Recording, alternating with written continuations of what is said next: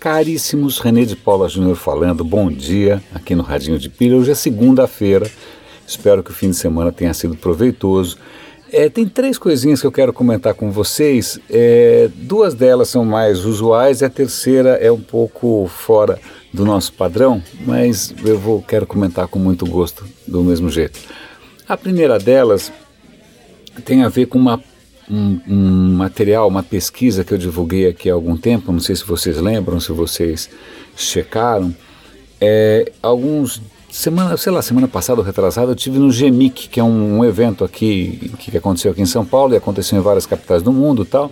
E os caras, e uma das palestras de um cara do Baidu, Baidu aquele gigante da China, me impressionou porque trazia alguns números do mercado de mobile que eu não estava ciente, né?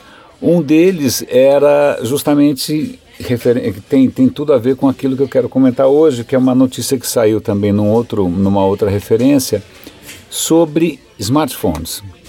A gente fala, fala, fala de smartphones, da revolução mobile, da expansão, como crescimento isso, como crescimento aquilo, mas a verdade é que o mercado de smartphones está estagnando, ou seja, já atingiu o seu pico aparentemente a venda de smartphones do ano passado para esse cresceu 1,6%, o que é muito pouco.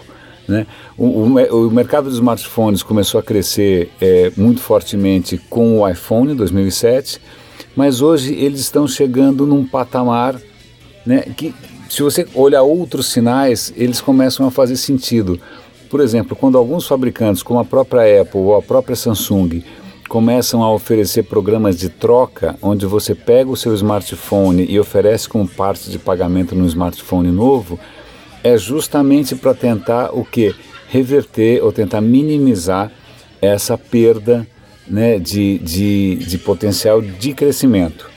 Porque, por exemplo, eu estava agora absolutamente fissurado para comprar um Galaxy Note 7 que acabou de sair. Eu adoro os Galaxy Notes. E eu tenho um Galaxy Note 4 que eu acho extraordinário, adoro. Né? Eu, se eu parar para pensar, não tem muita razão para eu trocar os dois. Né? Tá bom, o meu tá bem conservado, tá funcionando direitinho, eu consigo trocar a bateria caso ela fique velha.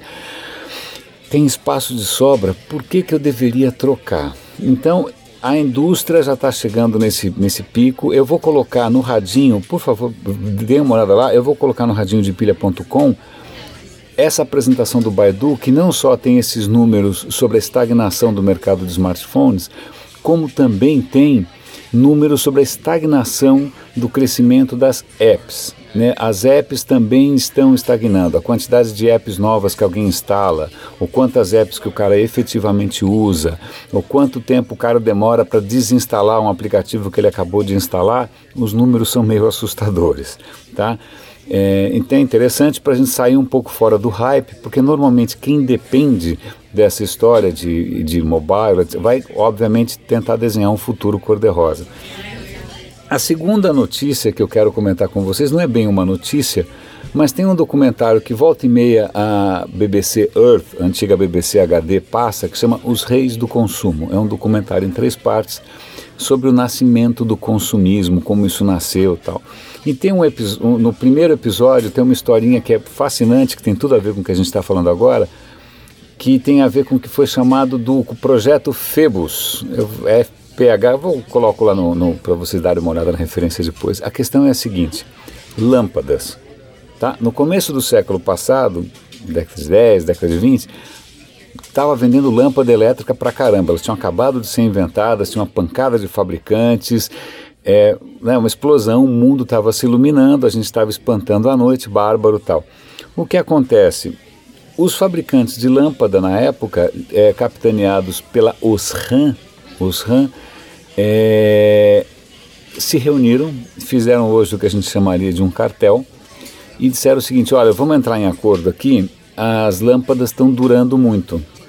Né? Se durar desse jeito, a gente nunca vai ganhar dinheiro. Então eles entraram em acordo, descobriram isso, na verdade, agora, na década de 90, faz muito pouco tempo. Isso daí ficou por baixo do pano por, muito, por décadas e décadas. Isso foi descoberto por um pesquisador que estava fuçando os arquivos da Osram e descobriu essa história. O projeto Phoebus realmente aconteceu. Então todos os fabricantes da época de lâmpada entraram em acordo com relação a inúmeras coisas: processo de fabricação, materiais, características técnicas e, sobretudo, duração. Uma lâmpada na época duraria 2.500 horas, certo? Em, média, 2.500 horas. Os caras colocaram nesse acordo, isso é um acordo com multa e tudo, que as lâmpadas não poderiam durar mais do que mil horas. Então as lâmpadas são programadas para pifar. E tinha inclusive multas, caso de repente a multa de algum, a lâmpada de algum concorrente durasse 20 horas a mais ou 50 horas a mais, o cara sofria multa. Então veja só o quanto a obsolescência, a mesma coisa que a gente vê hoje nos telefones, é um assunto de engenharia deliberada. Né? É, assim, procurem por esse Reis do Consumo na BBC, não sei se está online ou não. É, é, tem inclusive caras ali mostrando que o, o, cartucho da sua impressora é programado para é, dizer que está vazio quando não está vazio. Né? É uma série de, de, de, de coisinhas invisíveis que estão nos objetos do dia a dia que forçam você a trocar quando você, em princípio, não deveria ou não precisava trocar. Vale muito a pena ver isso. O terceiro assunto, aí sim é completamente fora, mas eu acho que vale a pena a gente é, resgatar, é uma matéria da BBC onde os caras. Bom, em suma, Vamos pensar o seguinte: Grécia. Se eu penso, se eu falo assim, Grécia clássica, né, o tempo dos filósofos, né, o tempo dos templos de mármore, aquelas estátuas lindas, aquelas esculturas. O que, que você pensa no mármore branco, na pureza, né, naquela coisa quase abstrata? Ainda mais quando você pega, sei lá, a filosofia de Platão, a filosofia, né, tanta coisa da filosofia grega, Sócrates, Aristóteles. Você sempre imagina aquela coisa divina, branca, pura. Né? O classicismo, se a gente pegar, quantos prédios na sua cidade Pega Washington, por exemplo, aquele monte de edifícios clássicos brancos, né? A estátua do Lincoln branca. A gente sempre tem essa noção do classicismo e isso influenciou tudo. Pensa aí, Renascimento, Iluminismo. A gente sempre tem essa visão muito idealizada. Mas a questão é que a gente está redondamente enganado. Tá? As estátuas gregas eram pintadas de cores vivas. Os templos eram pintados de cores vivas. A questão é, é que a tinta dos caras, os pigmentos, não eram tão bons assim e eles foram todos embora. Então, a Grécia clássica só é branca para a gente, para os caras não era. Para o grego daquela época, as estátuas eram tão coloridas quanto um templo hindu. Eu não sei se alguém já foi em algum templo hindu. Cara, é assim, dá até dor de cabeça, é tudo muito colorido. Em suma, a Grécia era assim. É, é meio chocante. Vejam lá, assistam, ve, vejam as imagens, porque você perde um pouco aquela nobreza né, do mármore puro e branco, o Davi do Michelangelo. Imagina que você vai lá, pega o Davi do Michelangelo, aquele colosso, e pinta o Davi do Michelangelo. Né? É, é, é, põe olhinhos, põe assim rosinha na bochecha. É, veja bem o impacto que pode ter tido na maneira como a gente se relaciona com a alta cultura, ou com os nossos ideais estéticos, ou com a nossa ideia do que, que seria né, uma civilização superior, o mero fato de que a cor desbotou.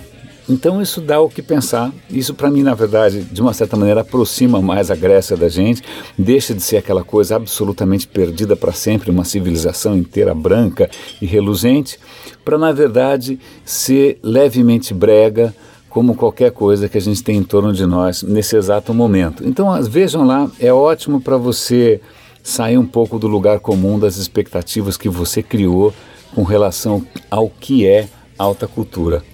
Caríssimos, espero que tenha valido a pena. René de Paula Júnior falando aqui. Um grande abraço e até amanhã.